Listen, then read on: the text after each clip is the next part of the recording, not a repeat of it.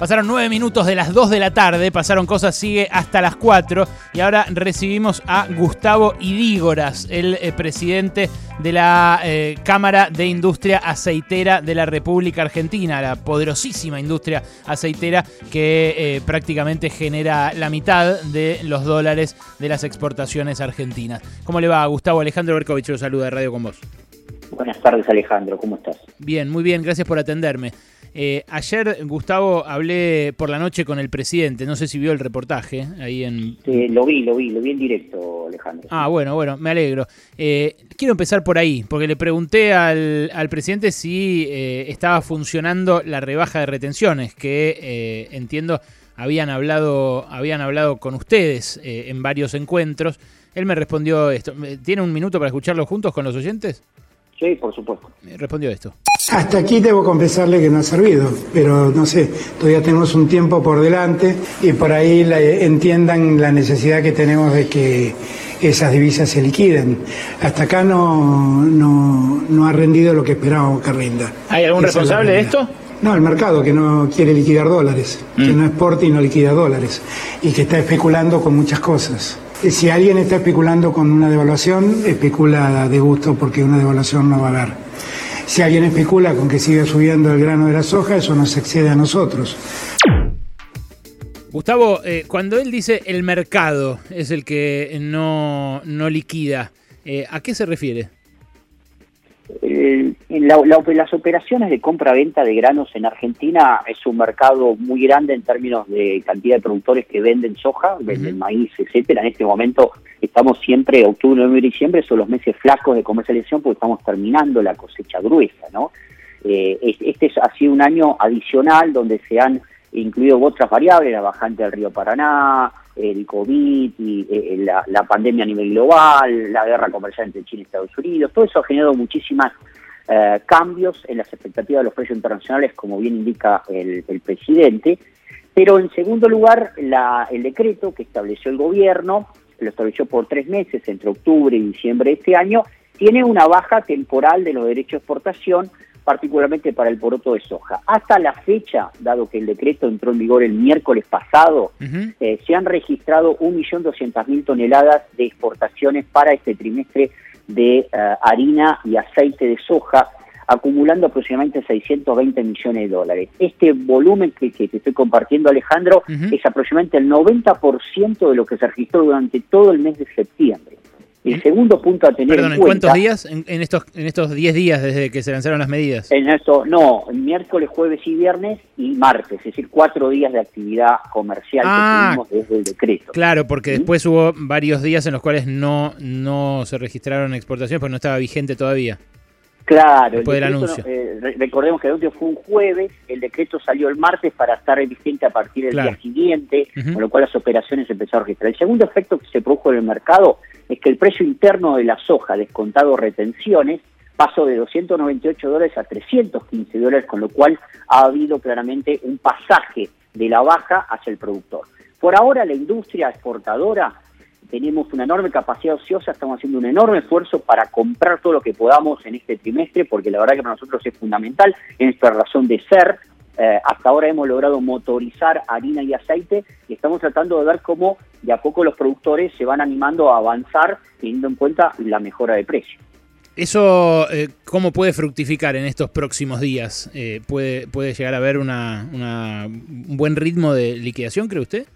En octubre, generalmente octubre y noviembre son, son momentos en los cuales los productores toman decisiones eh, de financiamiento adicional porque tienen que pagar contratos de alquiler, que tienen que pagar algunos insumos, etcétera. Este es un año en el cual todos los proveedores de insumos han financiado a pesos eh, en, largas cuotas y los bancos también el acceso a los insumos, con lo cual el, probablemente la necesidad de financiamiento sea menor. Entonces no vendan entonces vendan menos, claro. Pero es importante aclarar algo, que es este tema de la liquidación. Eh, nosotros como exportadores ingresamos divisa alrededor de 30 a 40 días antes de concretar la exportación, porque traemos los dólares, corre su regulación del Banco Central, los transformamos en pesos en 24 horas, esos dólares, con esos pesos vamos y compramos soja o lo que fuera, la procesamos, la cargamos y la exportamos, y tenemos 15 días corridos totales para calzar toda operación de exportación con el ingreso de divisas. Por lo tanto, no existe remanente pendiente nuestro sector.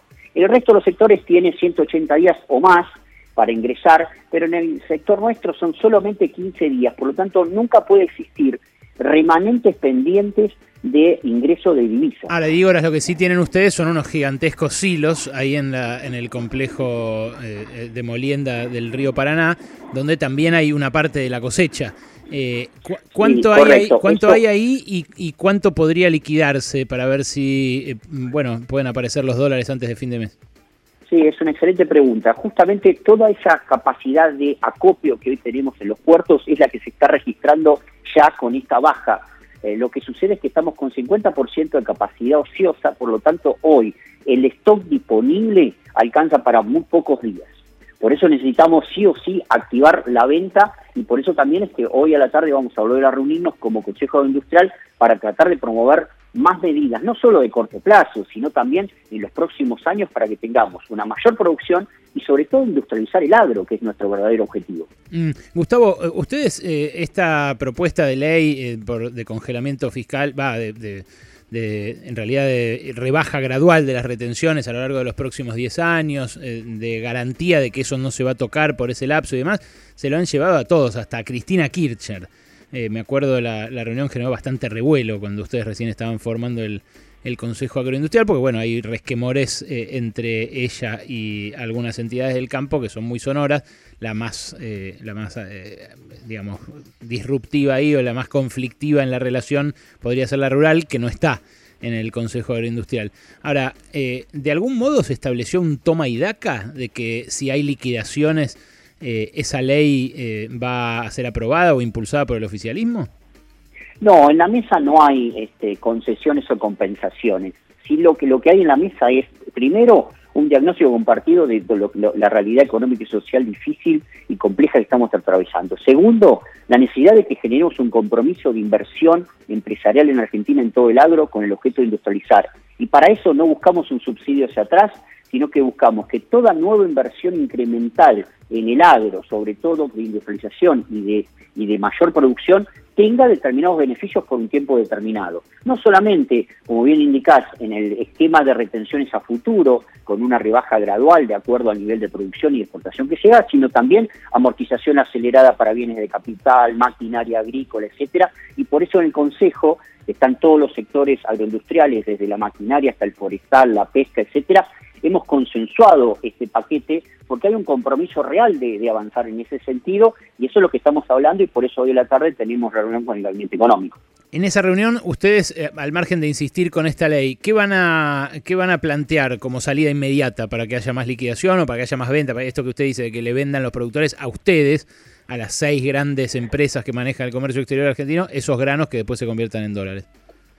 Sí, hoy hay una, una búsqueda de, de, alguna medida adicional que pueda ah, existir con respecto a los plazos en los cuales se pueda registrar operaciones. Por ejemplo, los plazos de registro de operaciones bajo esta baja temporal es únicamente para embarque. Si uno lo compra en octubre, tiene que embarcar en octubre, cuando la legislación en Argentina y en el mundo permite registro de operación de exportación, pero tengo varios meses para poder embarcar. El registro implica el ingreso de dólares y además el prepago de los derechos. En Argentina prepagamos los derechos de exportación en el momento del registro, no en el momento de la operación de embarque. Mm. Con lo cual eso estamos conversando y el otro tema que también las entidades han, que forman parte del Consejo, tanto Federación, CRA y Coninagro han planteado es, bueno, una baja mayor en el, en el corto plazo puede ayudar también a incentivar a, mejorar los precios para el productor para que tenga un mayor flujo y ritmo de ventas en este momento. Mm.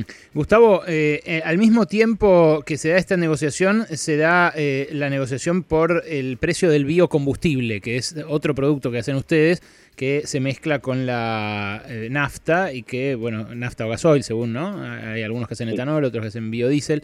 y, y, ahí hay pactado un incremento del 10% ustedes eh, esto, eh, eh, por lo que entiendo, están pidiendo más, ¿es así? La verdad que ahí tenemos posiciones diferentes dentro de la cadena de biodiesel, porque nosotros, en mi caso, la representación es todos los integrados de aceites que tenemos muy baja participación en el mercado interno y que todas nuestras plantas están dedicadas a la exportación, pero ante el cierre de Estados Unidos por estas medidas absolutamente ilegales que ha tomado la administración Trump contra el biodiesel argentino. Hemos hablado con el gobierno de participar también en el mercado interno y también con las refinerías y lo que nosotros planteamos es que el gobierno debería fijar cupos, pero no fijar precios que eso esté más a la oferta y demanda entre proveedores y refinerías, porque en definitiva tenemos que velar por el precio al consumidor, que es lo que debería ser el objetivo final de una política de biocombustibles. Mm, entiendo. Eh, ustedes también en el medio están eh, atravesando un conflicto salarial porque el, personal de la Federación de Aceiteros reclama eh, un aumento de salarios. Había iniciado un paro incluso ayer. Ahora hubo conciliación obligatoria. En medio de una negociación como esta con el gobierno, eh, que, además tiene pendiente toda la sociedad, porque de esos dólares, en definitiva, depende que el dólar se vaya a, cualquier lado, que se dispare la pobreza, la inflación y demás. Eh, ¿No le ofrecieron demasiado poco a los eh, operarios que, ya sé, ganan bien, pero son en definitiva un costo ínfimo para una industria de este tipo?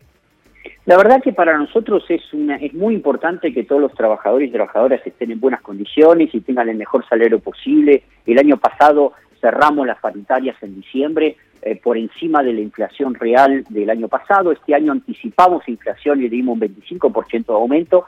Quedamos en volver a conversar a mitad de año. La verdad que la pandemia en Santa Fe ha ido creciendo y, y eso nos ha llevado recién a comenzar las conversaciones en octubre. Cuando tuvimos la primera reunión nos pidieron 48% ahora porque porque dudaba mucho del INDEX, etcétera, y sinceramente nosotros dijimos, vamos a discutir en diciembre, una vez que tengamos una paridad inflacionaria similar y hacemos las actualizaciones correspondientes. Ellos dicen que ofrecieron cero.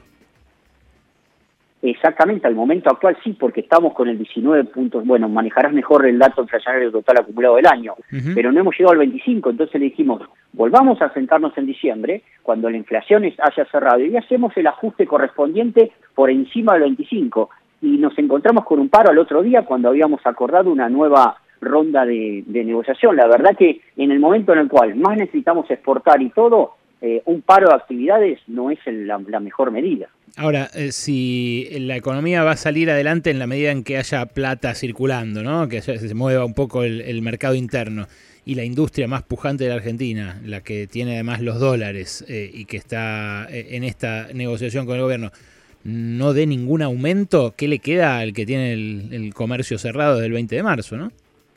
Sí, nosotros estamos absolutamente de acuerdo en dar una actualización eh, una vez que tengamos la, inflación que supere lo que ya hemos otorgado mm. durante el año. Eh, la verdad que generar expectativas inflacionarias adicionales no nos parece en este momento que sea más adecuado. Y en segundo lugar, Alejandro, este no ha sido un buen año tampoco para esta industria, que más allá de la pujanza que tienen las inversiones y los 100 mercados que tenemos que mantener abiertos y competir con el mundo, eh, la caída de la molienda ha sido superior al 20%. Desde el año 2018 nos venimos primarizando y es algo que el gobierno, este gobierno es muy receptivo a tratar de revertir esa situación, pero en un contexto de crisis económica y social, bueno, todos tenemos que entender que hay que esperar un poco, que hay que ser tolerantes, mm. pero seguramente con los trabajadores llegaremos a un acuerdo satisfactorio mutuamente para ambas partes. Le hago la última de vuelta sobre el dólar. Escuchaba en, el, en la respuesta que, dio el presidente anoche eh, que él decía, eh, están equivocados los que apuestan a una devaluación. Eh, ¿Ustedes esperan una devaluación? ¿Creen que los productores esperan una devaluación del tipo de cambio oficial, digo, eh? del, que vale hoy 82 y que muchos dicen tendría que acercarse a alguno de los paralelos? La inestabilidad cambiaria en Argentina nos perjudica enormemente a nosotros, porque la inestabilidad cambiaria genera eh, menores movimientos y ritmos de venta de grano. naturalmente por, por la, la, previsión de que la semana que viene si vendo, por ahí vendo, vendo me llevo más pesos.